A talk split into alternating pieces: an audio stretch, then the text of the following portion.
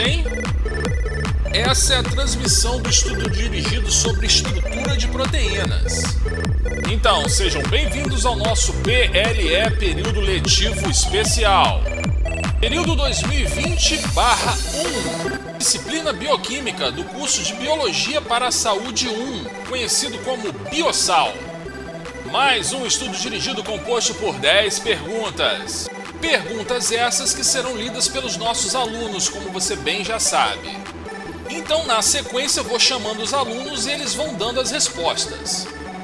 Então, acompanhe a contagem regressiva. 3, 2, 1, vamos começar! Primeira pergunta vem da Maria Clara. Me chamo Maria Clara, é, sou do curso de nutrição e a primeira pergunta é: qual é a característica da estrutura primária de organização de proteínas? E respondendo à pergunta de número 1, um, a característica da estrutura primária de organização de proteínas são os aminoácidos unidos por ligação peptídica. Grupo carboxo do primeiro aminoácido se junta com o grupo amino do segundo aminoácido. Dessa reação, ah, sai uma molécula de água, ou seja, uma reação de desidratação. Temos que lembrar que em pH fisiológico, o grupo carboxy está carregado negativamente de onde sai o oxigênio, enquanto o grupo amino está carregado positivamente de onde saem os dois hidrogênios. E quem vai fazer a segunda pergunta é Maiara. Meu nome é Maiara, sou aluna do primeiro período de nutrição e a segunda pergunta é: qual é a característica da estrutura secundária de organização de proteínas? Resposta: A estrutura secundária de organização de proteínas é dada pela sequência repetitiva das estruturas chamadas de alfas hélices e fitas beta, que formam folhas beta. Essas estruturas são mantidas estáveis por pontes de hidrogênio. Lembrando que fazem parte de interações feitas entre os aminoácidos mais próximos ou adjacentes na cadeia polipeptídica. Esse seria o primeiro dobramento sofrido pelas proteínas. A terceira pergunta vem de Micael Freitas. Meu nome é Micael, sou aluno do curso de nutrição. E a terceira pergunta é: cite três exemplos de estruturas supersecundárias.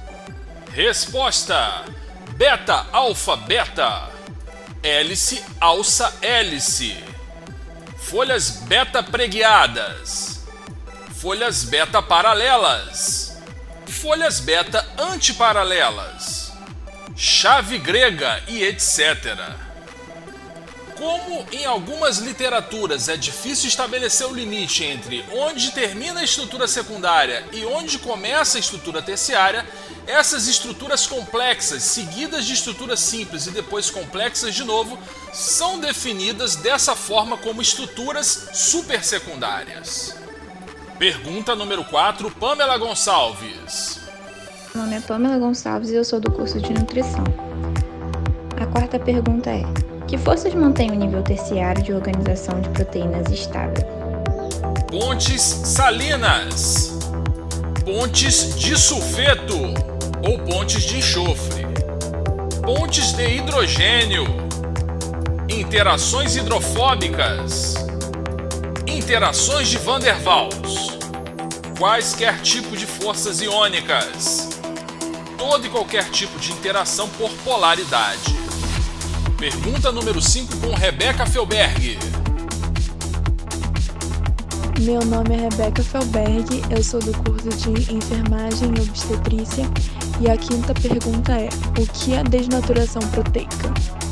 A desnaturação proteica, pode ser provocada por aumento ou diminuição drástica de temperatura, além de grandes variações nos valores de pH, é nada mais, nada menos do que a destruição da estrutura tridimensional das proteínas, fazendo ela regredir do estado quaternário para o terciário, do terciário para o secundário e finalmente do secundário para o estado primário. O evento de desnaturação proteica é responsável pela inibição da função proteica. São exemplos de eventos fisiológicos que provocam o estado de desnaturação: febre alta, acidose provocada por infecções bacterianas, acidose respiratória, acidose metabólica e alcalose respiratória e metabólica. Pergunta número 6 com Sara Barreto. Meu nome é Sara, do curso de nutrição e a sexta pergunta é: O que existe de comum entre a hemoglobina e a imunoglobulina?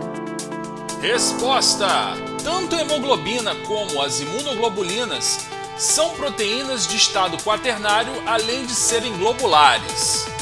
A hemoglobina de um adulto possui quatro cadeias polipeptídicas, duas a duas, idênticas, duas cadeias alfa e duas cadeias beta.